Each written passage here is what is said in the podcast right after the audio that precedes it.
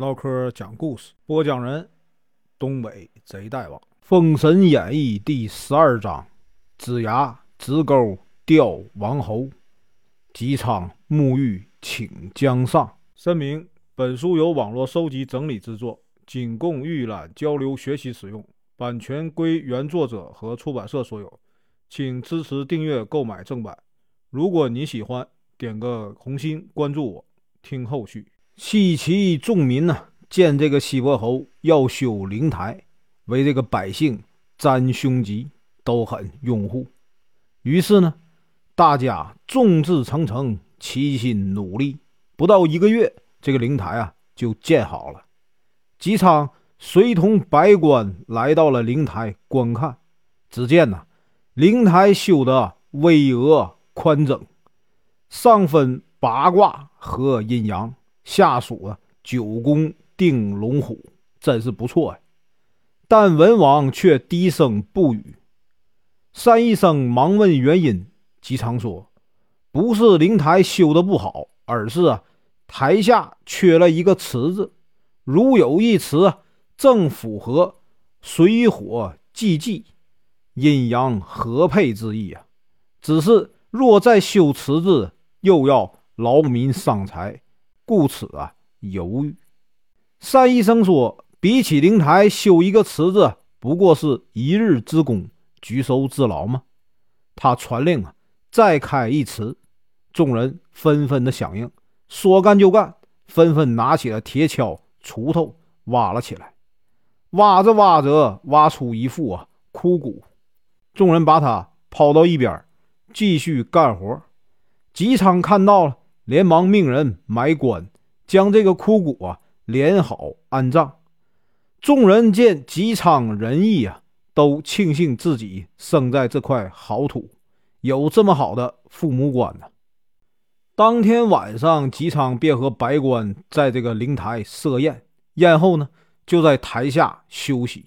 到了晚上啊，吉昌梦见一只啊白鹅猛虎，泪声双翼。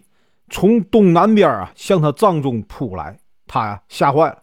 这个时候啊，只听台后一声巨响啊，火光冲天，姬昌惊醒了，出了一身冷汗。他来回琢磨着梦，不知啊凶吉，难以入眠。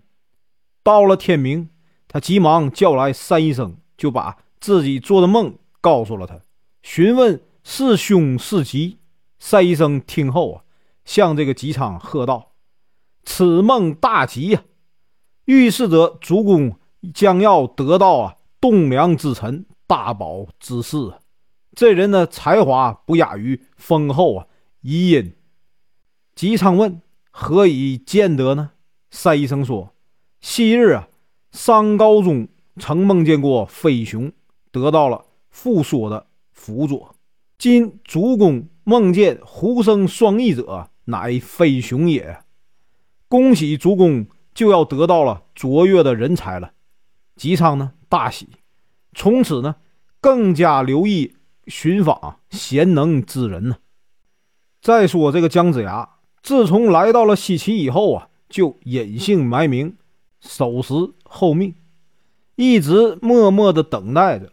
闲来无事呢，他就拿着鱼竿到这个溪边去垂钓。这日呢。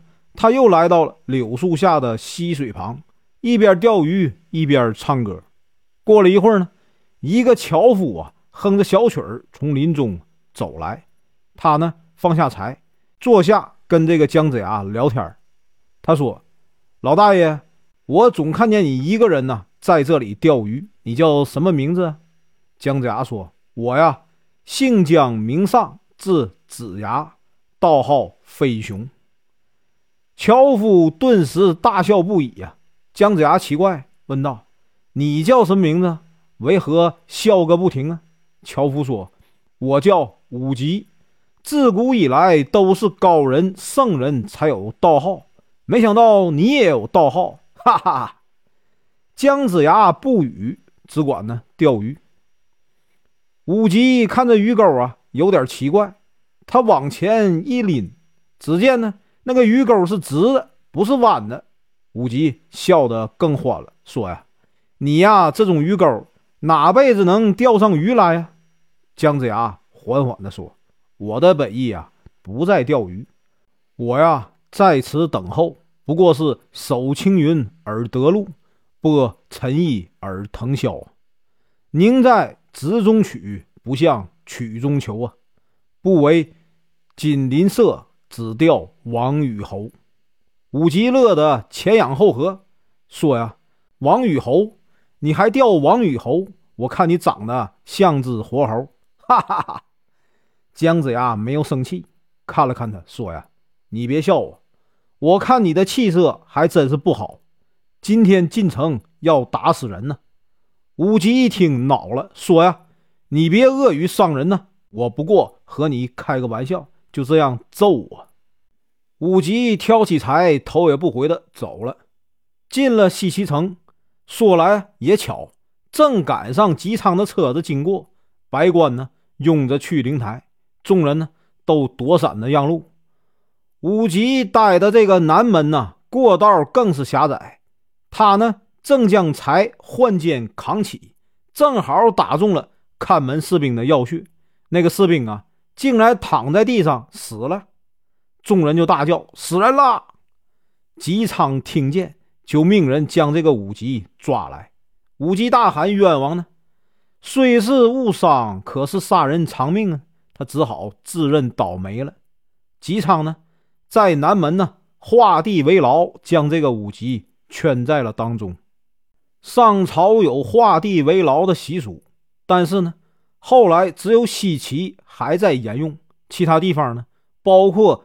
朝歌都已经建了牢房，因为姬昌啊能掐会算，所以啊，不论这个犯人呢逃往何处都能抓回来，而且因为逃跑会被认为是狡猾之民，刑罚还会更重，故此啊，虽然只在地上画一个圈人们也不敢逃走。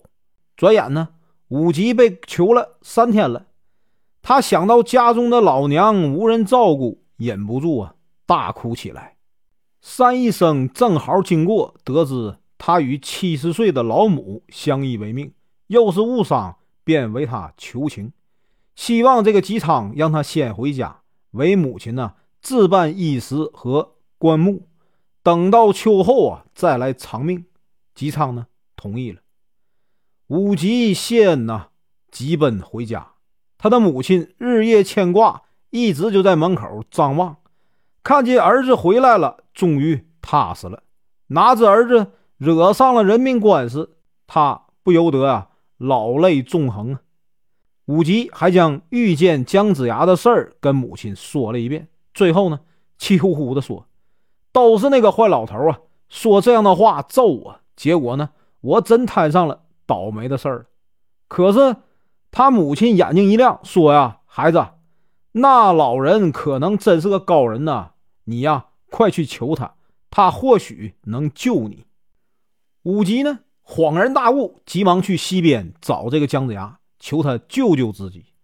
姜子牙呢，被他的诚恳感动了，又知道呢他命不该绝，就说呀：“这样吧，你呀拜我为师，我就救你。”武吉呢，连忙就下拜。姜子牙说：“你呀，快快回家。”在你床前，按照你的身高挖一个坑，坑深四尺。到了黄昏呢，你睡在坑里，叫你母亲呢，在你头前脚后各点一盏灯，然后呢，米和饭都可以，让你母亲呢抓两把撒在你身上，放上些乱草，睡过一夜起来就没事了。武吉呢谢了，赶紧就回家，按照姜子牙所说的去做了。而姜子牙呢，到了晚上三更，他披发仗剑，念念有词，变换了武吉的运程。次日，这个武吉啊，又来拜师。姜子牙告诉他，天下将要啊风云变幻，西岐不久啊，也将啊刀兵四起。他说：“自古将相本无种，男儿当自强。你呀，多跟我抓紧学艺。”武吉很听话，跟着姜子牙日夜学习，从不偷懒。转眼呢，半年过去了。这个时候呢，单医生突然想起啊，武吉还没有归案，便向文王姬昌启奏。姬昌拿起啊钱币一算，得知武吉已经跳入啊深渊自杀了。两人深深的为这个武吉呀叹息伤感。时光荏苒，岁月如梭，转眼呢，冬去春来，万物复苏。这一天呢，文王邀请文武百官呢出外踏青，顺便寻访贤人。他们来到了南郊，到处啊鸟语花香，桃红柳绿。走着走着，看见一处啊围场，只见呢雀鸟、野鸡、鹿羊等吓得四处乱撞。姬昌于心不忍呢，说：“春天万物啊生育繁殖，天。”尚且有好生之德，我们怎能如此大行杀戮呢？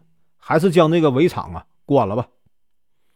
南宫氏连忙去办，众人都夸呀姬昌贤明。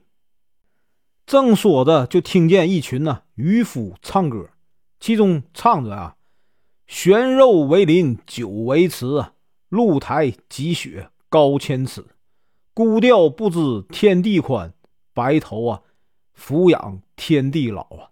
姬昌不禁呢，眼睛一亮，说：“这歌清雅奇特，真是不一般呢，必有大贤在其中。”三医生呢，叫来渔夫询问，渔夫叩头说：“这个歌啊，不是我们编的，是三十五里外的一个溪边钓鱼的老人编的，我们经常听，就会唱。”姬昌大喜呀！带人一起啊往西边走去，没走多远，只听见一群呢樵夫唱歌，歌词呢也是与众不同。樵夫呢也说是西边的老者唱的，姬昌呢喜不自胜，恨不得立时啊就到这个西边才好。众人又走了一段，没想到呢正撞上武吉，三医生认出他来了，武吉吓得无处可逃。只好将他遇到姜子牙，然后呢，拜师被救的事儿都讲了。赛医生听说姜子牙的道号是飞熊，心里大喜。他向姬昌恭喜说：“呀，看来这人呢，正应了灵台之梦啊！恭喜主公了，望主公啊赐武吉无罪，让他带我们去寻访啊贤士。”姬昌欢喜的同意了，为表诚意啊，离得还远。姬昌等人呢，就下马了，步行入林。谁知姜子牙与道友啊外出了，门口的童子呢，也不知他何时能回。赛医生说：“主公啊，求贤理当虔诚，我们今天太过匆忙。古人寻访高人呢，都沐浴斋戒，选吉日来拜访。我们准备好了再来吧。”姬昌呢，点头称是。南宫氏啊，不屑一顾地说：“啊，我看是个徒有虚名，所以吓跑了。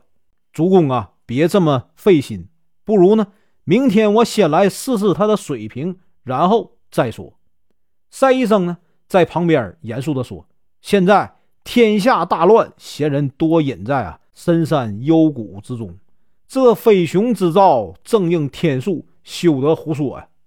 姬昌与众人回去了。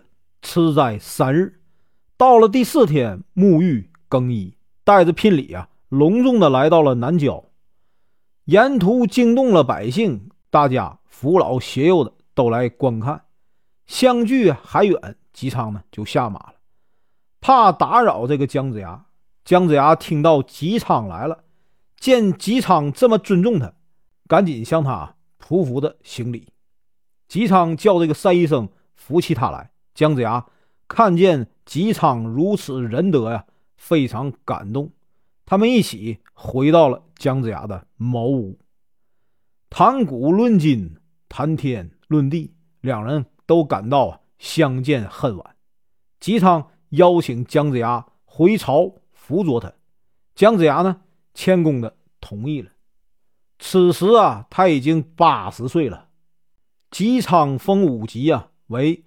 武德将军封姜子牙为相国，百官都来祝贺。姜子牙治国有方啊，安民有法，将这个西岐管理的井井有条，国富民强。本文结束，感谢观看，请听后续。